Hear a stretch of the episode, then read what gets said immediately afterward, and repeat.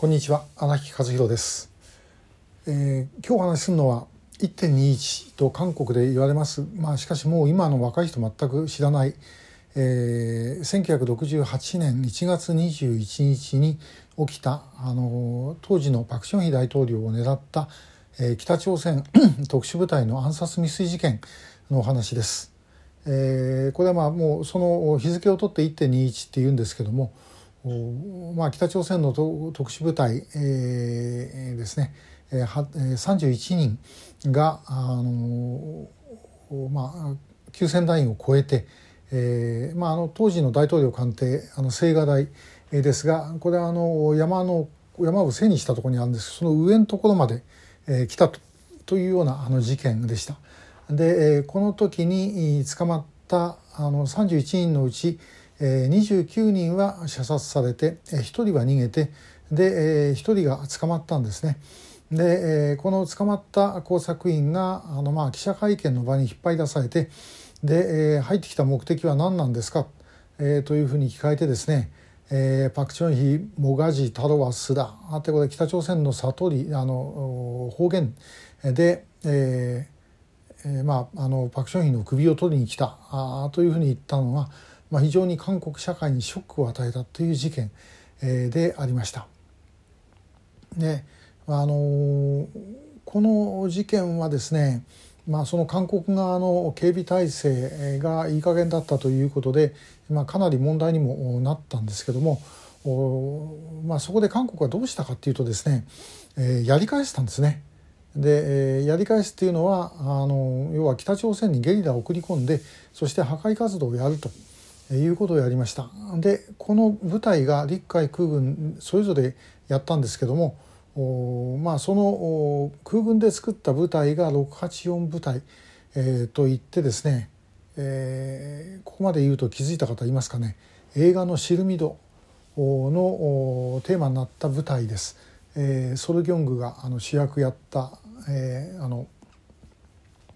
えー、映画ですね。あのインチョンの沖合のシルミドという島を訓練場にして、えー、そこでですねあのあちこちから集めてきたあの、まあ、要はごろつきです、えー、それをですね教育してで要は軍の番号軍籍を持つと休戦協定違反になるのであの要は軍籍を与えずに特殊部隊作ってですねでそれを北朝鮮に入れて破壊活動をやるということをやったで戻ってきた人間はあのおそらくいないと思います。えーまあ、向こうでまあ、向こうであの亡命しちゃったっていう可能性もありますけど、まあ、大部分は、まあ、向こうで殺されちゃったんだろうと思います。で、えー、そういうことをやったということですね。でこれ結果的にどういうことをやったかっていうと北朝鮮は音を上げて、えー、破壊活動を一旦止めるんですね。でこれがあの1972年の74共同声明というのにつながります。まあ、これもちろんこれだけではなくていろんな国際情勢やなんかの変化もあるんですけどもそういうことがあって、えー、まあ要はやあのやられたらやり返すっていうのは一番効き目があるってことですね。これ守ろうと思っても特に北と南の間だともう陸上の境界線ですからこれはですねもう越えようと思えばかなり簡単に越えられると。まあ、韓国軍も相当な警備はしてるんですけどもまあでもこれ絶対にですね止めるってことはできないですね。えですからまあそういう意味で、え入ってきちゃう。で、えまあそれをだからやらせないようにするためにはもう入ってきたらこっちもやられるっていうふうにしないといけない。ね、そのティット・フォー・タットっていうんだそうですけども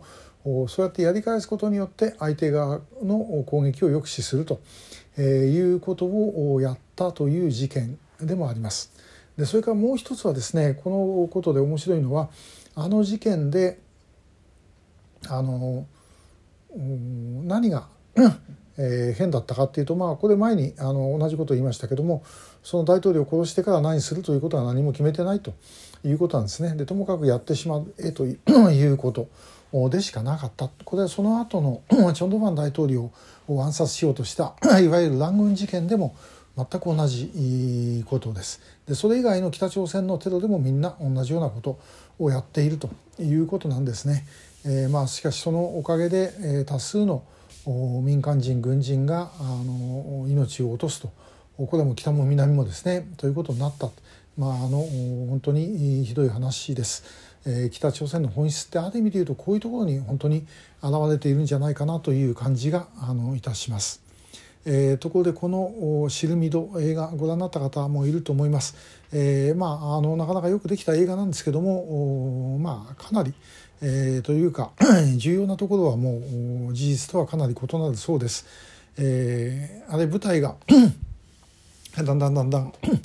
あのもう北に行くっていう可能性がなくなってで、えー、それで、えー、まああの大統領官邸に直訴しようと思って、えー、バスを乗っ取っていったという話になってるんですけどね、えー、まあどうもその食い物とか減らされてで、えー、その待遇改善要求していこうと。いうふうにしたらしいんですけども、まあ、結局非常線で止められてで、えーまあ、あの映画の中ではあのもうもうみんなで自決するということになってます。で現実はですね、まあ、なんか一説によるとあのバスの中で、えーと、手榴弾のキャッチボールやってたら爆発しちゃったという話だそうです。で実際まああの生き残ってた人たちいますからねまあ、あの後に処刑されますけどもそういう人たちもいましたから、まあ、やっぱり、えー、そんななんかこう単なる悲劇っていうような感じのものではなかったように思います。えーまあ、またあの韓国のこの手のですね、えー、南北関係とかそれからあの朝鮮戦争とかこういうのをあの題材にした映画ってですねあの左翼的なのが結構多くて、えー、かなりあのそっちの方向へ持ってあります。えー、だからご注意ですけどもそういう前提で見るならば、まあ、あのお話としては面白いということかなと思いました。えー、今日は えー、1968年1月21日に起きました大統領官邸のまあ、襲撃しようとした暗殺未遂の事件についてお伝えしました。今日もありがとうございました。